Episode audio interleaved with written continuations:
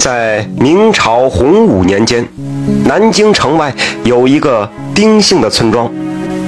此村的男子出生后就会得一种怪病，都活不过三十五岁。因此，此村中是男少女多，村中能参加科举考试者更为屈指可数。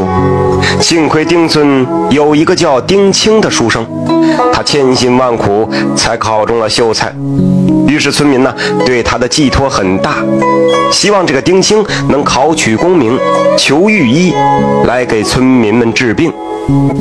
丁青到三十四岁才考中了举人之后，全村人士捐财献物，送他上京备考。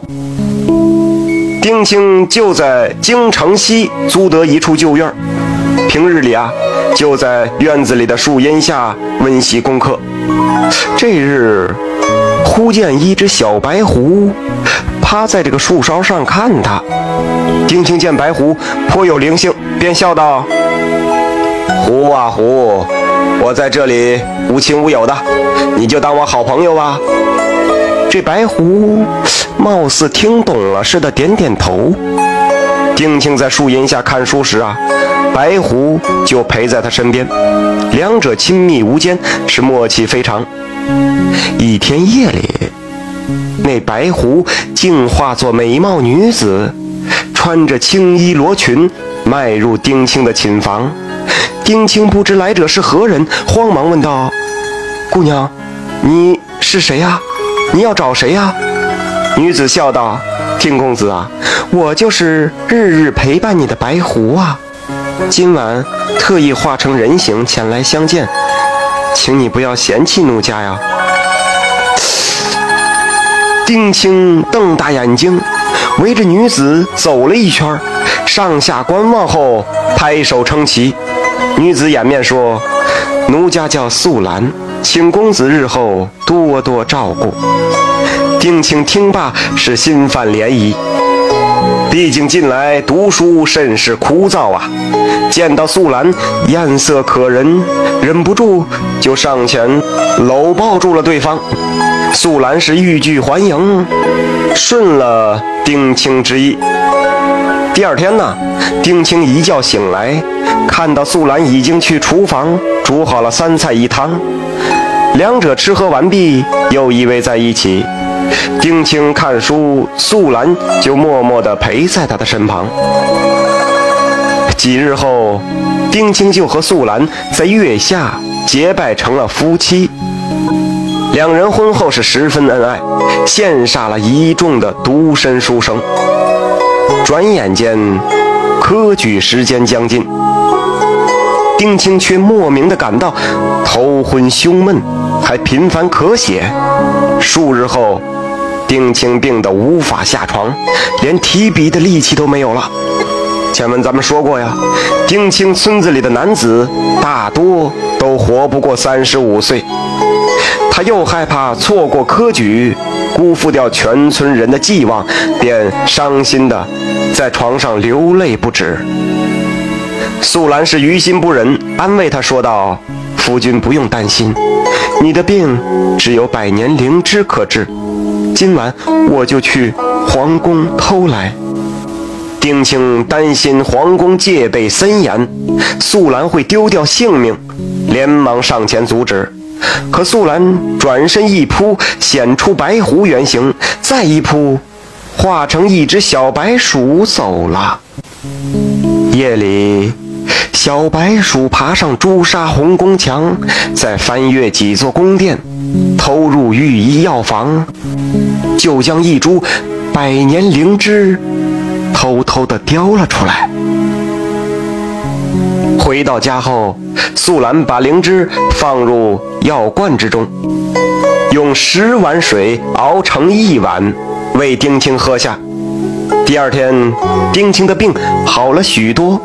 为此啊，素兰是每日都熬灵芝药汤给丁青喝，让他的病情越发的好转了。科考之日，丁青一大早起来就变得精神抖擞，他顺利的到达考场复考。在做卷时是思维敏捷，文采飞扬，一气呵成，将考卷第一个答完了。可这时，他突然站起来，一把掀翻了桌子，指着几个主考官大骂起来。考官们大惊啊，以为这人脑子有问题，就命卫士将他拉了出去，打了一顿，关入大牢。这边素兰几日不见丁青回来，心生不妙，便化作白鼠前去打听。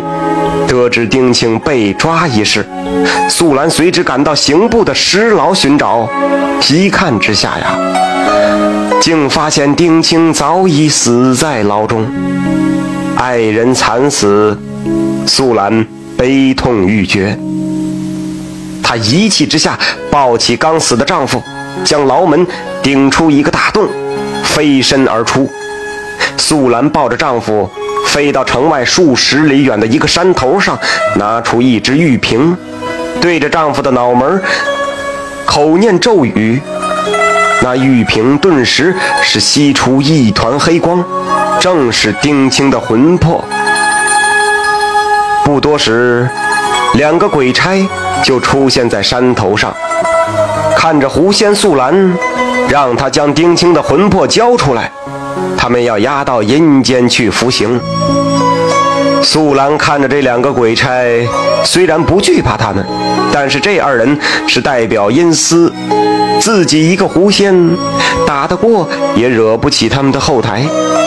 素兰拿出两颗金灿灿的仙丹，给了两个阴差，请两位阴差告诉丁青和丁村的人为何三十五岁就会死亡的原因。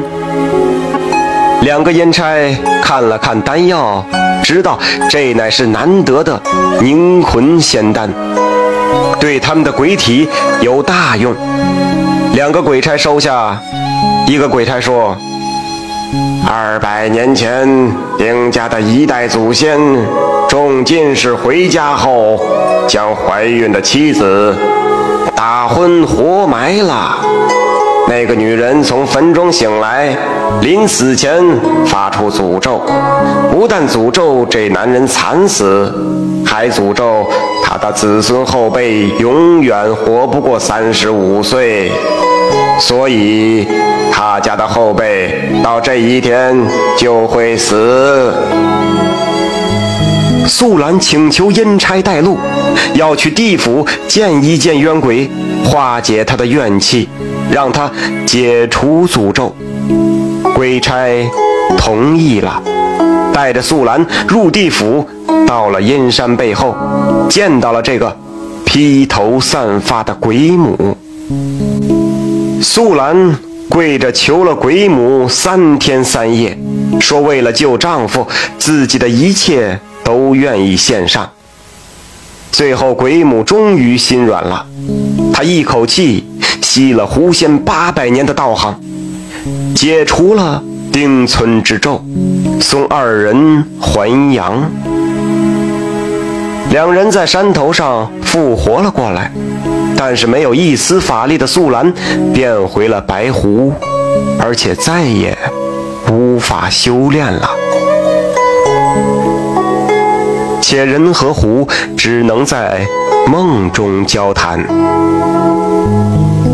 后来，丁青也没有回家乡，就在山中带着白狐，过着隐居的日子。感谢收听名城故事会，喜欢听故事的朋友，那就点个关注吧。